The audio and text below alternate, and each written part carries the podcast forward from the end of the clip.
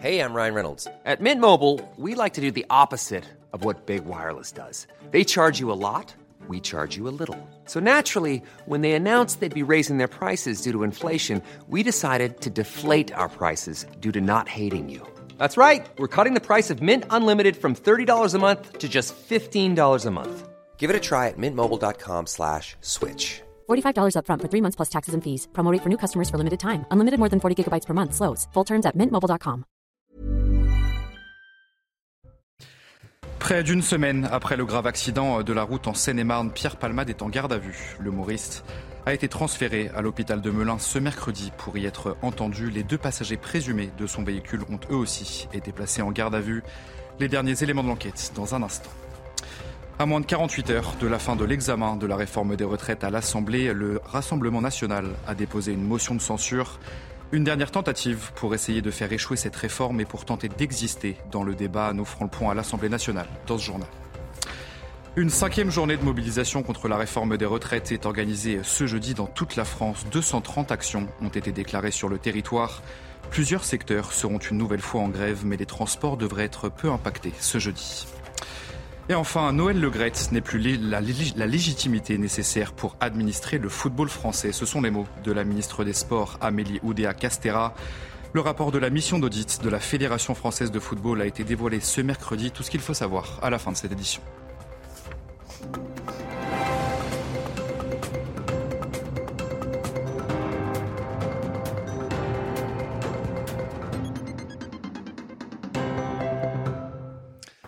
Bonsoir à tous, soyez les bienvenus dans l'édition de la nuit. Pierre Palmade a donc été placé euh, en garde à vue ce mercredi. L'humoriste de 54 ans avait été testé euh, positif à la cocaïne après un grave accident de la route survenu euh, vendredi dernier en Seine-et-Marne. Il a été transféré à l'hôpital de Melun pour y être entendu. Les deux passagers présumés de son véhicule ont eux aussi été placés en garde à vue. L'un d'entre eux s'est rendu à la police, l'autre a été interpellé. On fait le point sur cette enquête avec Vincent Fernandez. Transféré à l'hôpital de Melun en Seine-et-Marne, Pierre Palmade a également été placé en garde à vue à 13h55 ce mercredi. Son audition devrait éclairer plusieurs zones d'ombre. Pourquoi a-t-il pris le volant alors qu'il avait consommé une forte quantité de cocaïne? Pourquoi sa voiture a-t-elle dévié sur la voie de gauche? Ou encore, quel rôle ont joué ces deux passagers? Mais mardi, la sœur du comédien a déclaré que Pierre Palmade ne se souvenait plus des circonstances de l'accident. L'une des deux personnes soupçonnées de s'être enfuie de la voiture de l'humoriste a été interpellée ce mercredi à Clichy-la-Garenne, dans les Hauts-de-Seine, ainsi que la femme qui l'hébergeait. Il s'agit d'un Marocain âgé de 33 ans. Le deuxième homme a été placé en garde à vue à la fin de la journée. À 34 ans, il est connu de la police pour des affaires liées aux stupéfiants. Ils devront s'expliquer notamment sur les heures précédant l'accident, celles d'après et les raisons de leur fuite. L'actualité, c'est aussi les débats qui continuent dans l'hémicycle sur la réforme des retraites. À moins de 48 heures de la fin de l'examen euh, de la réforme à l'Assemblée, le Rassemblement national a déposé une motion de censure, une dernière tentative pour essayer de faire échouer cette réforme et surtout pour tenter d'exister dans le débat. À l'Assemblée nationale pour CNews, Johan Usaï et Florian Pau. Marine Le Pen et les 87 autres députés qui composent le groupe du Rassemblement euh, national ont donc décidé de déposer une motion de censure. Marine Le Pen souhaite transformer cette motion de censure en une sorte de référendum parlementaire. Elle prend les députés à témoin en leur demandant via ce référendum parlementaire, cette motion de censure, donc en leur demandant de se prononcer pour ou contre la réforme des retraites, puisque Marine Le Pen le sait bien, c'est désormais une évidence. L'examen du texte ne pourra pas aller à son terme ici, puisque quoi qu'il arrive, les débats prendront fin vendredi à minuit. Écoutez la présidente du groupe Rassemblement national. Le groupe Rassemblement national vient de déposer une motion de censure en vertu euh, de l'article 49.2 de la Constitution. Euh, les calculs étant faits, il est absolument évident au moment où nous nous parlons que nous ne pourrons jamais arriver à la fin de ce texte. Alors pour Marine Le Pen, il s'agit davantage d'un coup médiatique que d'un coup euh, politique. L'issue du scrutin est une issue qui est certaine. Cette motion de censure, elle ne sera pas adoptée parce que la gauche ne la votera pas. Jamais la NUPES n'a voté un texte du Rassemblement national depuis le début de la session parlementaire et la droite ne la votera pas non plus. Non, pour Marine Le Pen, il s'agit davantage d'exister et d'occuper la place de principale opposante à cette réforme des retraites car pour l'instant, c'est la NUPES, c'est la gauche qui s'affiche aux côtés des manifestants manifestants dans les rues lors des journées de mobilisation et c'est la gauche qui fait le plus de bruit dans l'hémicycle. Marine Le Pen va donc tenter de reprendre la main de cette opposition en déposant donc cette motion de censure. Et puis à l'issue euh, du Conseil des ministres, le porte-parole du gouvernement euh, s'est exprimé sur les débats qui sont en cours dans l'hémicycle. Olivier Véran euh, souhaite que le dialogue avance à l'Assemblée nationale sans aucune obstruction parlementaire. Nous appelons, nous invitons au débat démocratique. Ni invective, ni agression, ni obstruction. L'heure est au débat, l'heure est au dialogue, l'heure est à la démocratie. Nous voulons que ce projet de loi, il vive à travers le vote républicain, pas dans le brouhaha, qui ne grandit personne, mais bien au contraire abaisse tout le monde. Celles et ceux qui obstruent ne veulent pas laisser fonder cette majorité. Ils ne veulent pas la laisser exister par là même donner à voir que les élus de la nation en majorité consentiraient à voter en faveur de ce texte. L'obstruction, c'est un déni de démocratie. Alors qui a peur du débat? Pas le gouvernement, ni les députés de la majorité présidentielle. Nous, nous voulons aller au vote. Et après avoir été débattu à l'Assemblée, le texte sur la réforme des retraites fera son entrée en première lecture au Sénat, alors que les débats ont été plus que tendus à l'Assemblée nationale. Roger Carucci, sénateur Les Républicains des Hauts-de-Seine, promet des échanges apaisés au Sénat. Écoutez. Vous voyez ce qu'a été l'Assemblée? Et ce que les Français ont vu l'Assemblée pendant deux semaines? Eh ben, Dites-vous que ça va être exactement l'inverse ici. Voilà. Bah, c'est extrêmement simple. Non, ici, Chacun va défendre ses convictions. Il y aura des amendements socialistes, communistes. Euh, chacun va défendre évidemment euh, sa vision euh, du système de retraite. Il n'y a pas de, pas de risque de style on va vous faire de la surenchère, des hurlements dans l'hémicycle, des mises en cause personnelles. C'est pas le genre du Sénat. On travaille sur le fond et on va travailler sur le fond. Et puis les Français euh, sont toujours majoritairement opposés à cette réforme des retraites. 67% sont contre, 33% sont pour. C'est le résultat de notre dernier sondage CSA pour CNews. il y a moins d'un mois, ils étaient un peu plus nombreux à être contre cette réforme, 61% exactement. Et face à l'opposition des Français, le gouvernement doit-il retirer sa réforme? 65% des Français interrogés ont répondu oui et 34% ont répondu non.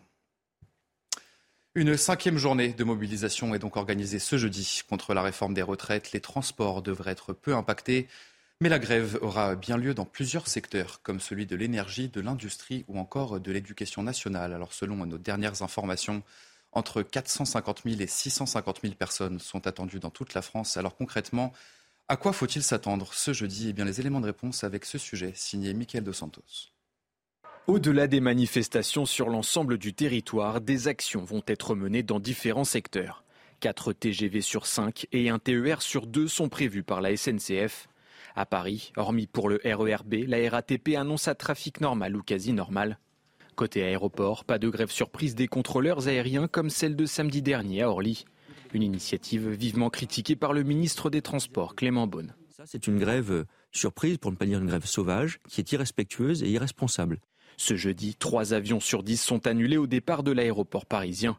C'est un peu moins à Marseille, Lyon ou encore Toulouse avec seulement 20% des vols. Énergie, industrie, d'autres secteurs vont également être impactés. Dans l'éducation nationale, le nombre de grévistes devrait chuter en raison des vacances scolaires dans certaines régions.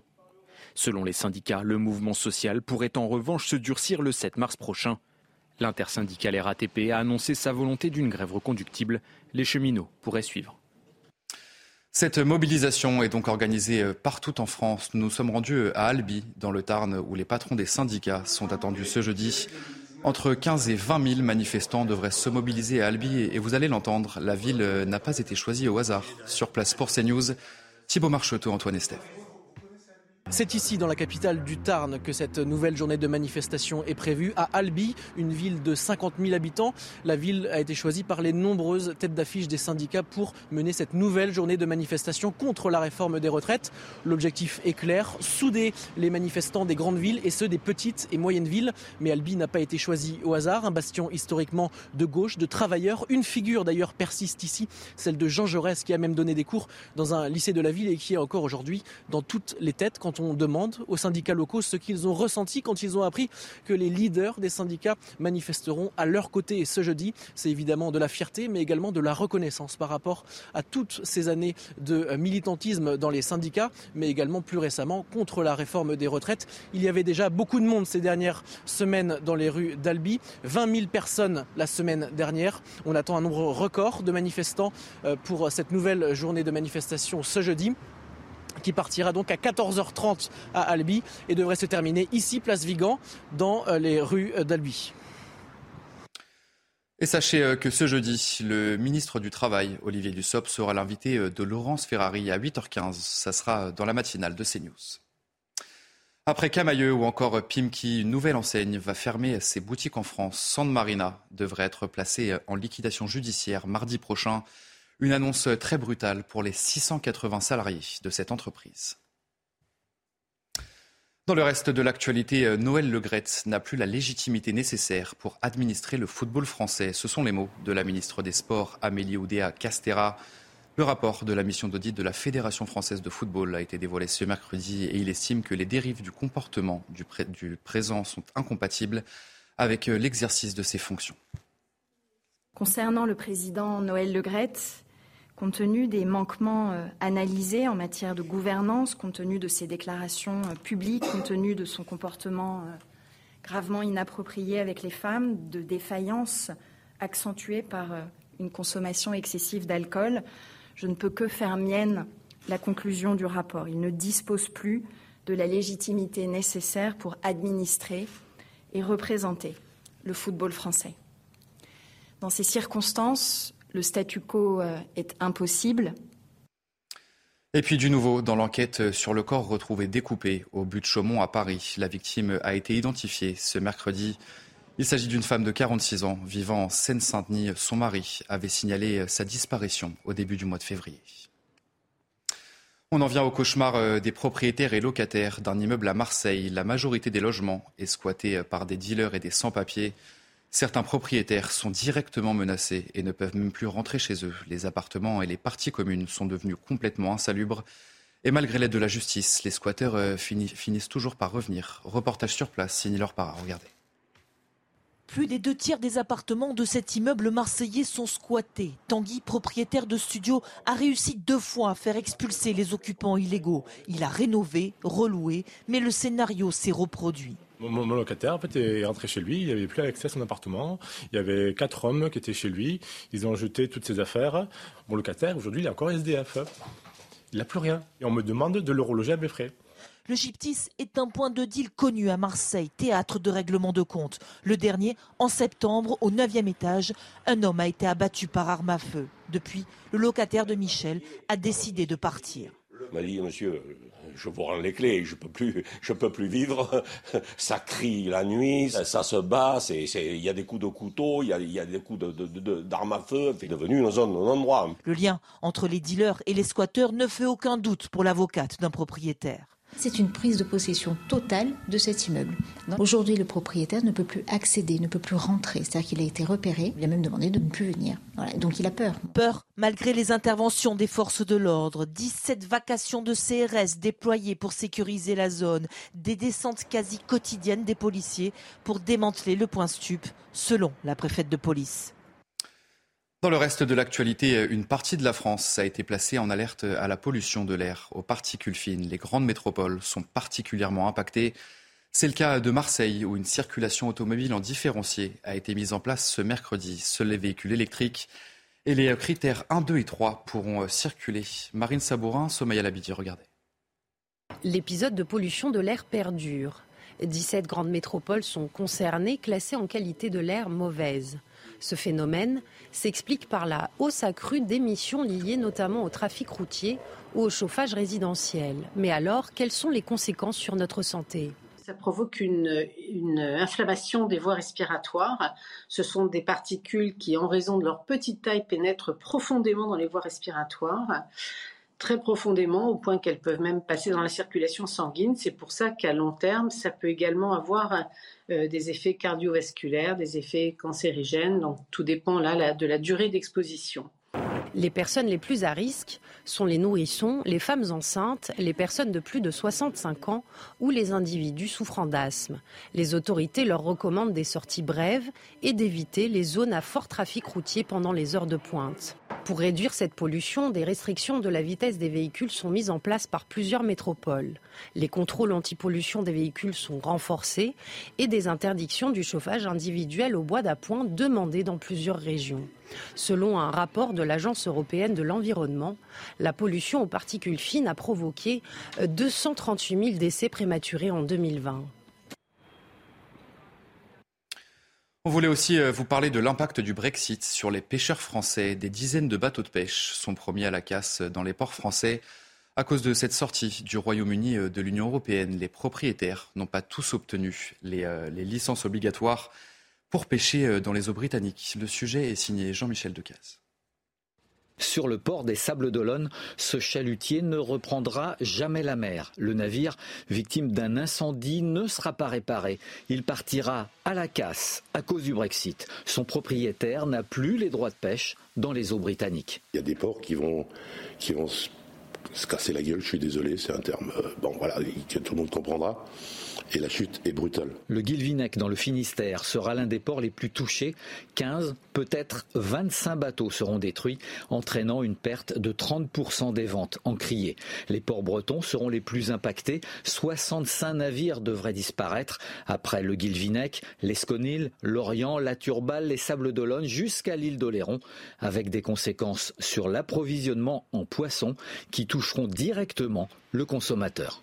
C'est l'Europe entière qui est touchée. L'Irlande a sorti des 70 bateaux. Le consommateur lambda, qui a l'habitude d'aller chercher son, filet d'eau de, cabillaud, eh ben, il risque de manger du poisson pêché par des Russes ou des Polonais euh, en, mer de Barents sont de ces eaux. Euh, le merlu va venir du Chili. Dans les ports, on a calculé qu'un pêcheur génère 5 emplois à terre. Toute la filière pêche, du marailleur au mécanicien bateau, sera touchée. Dix jours après le séisme qui a frappé la Turquie et la Syrie, le dernier bilan fait état de près de 40 000 morts sur place. Les secouristes se démènent. Je vous propose d'écouter euh, le chef des forces de secours, des casques blancs. Il dénonce des manquements de la part euh, de la communauté internationale. Ce qui nous est arrivé, c'est la première fois que cela arrive dans le monde.